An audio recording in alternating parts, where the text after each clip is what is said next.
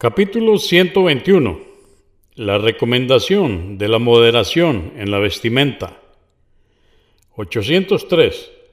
Amr ibn Shuaib dijo que su abuelo, que Alá esté complacido con él, narró que el mensajero de Alá, la paz de Dios con él, dijo, a Alá le agrada ver en su siervo los signos de su gracia.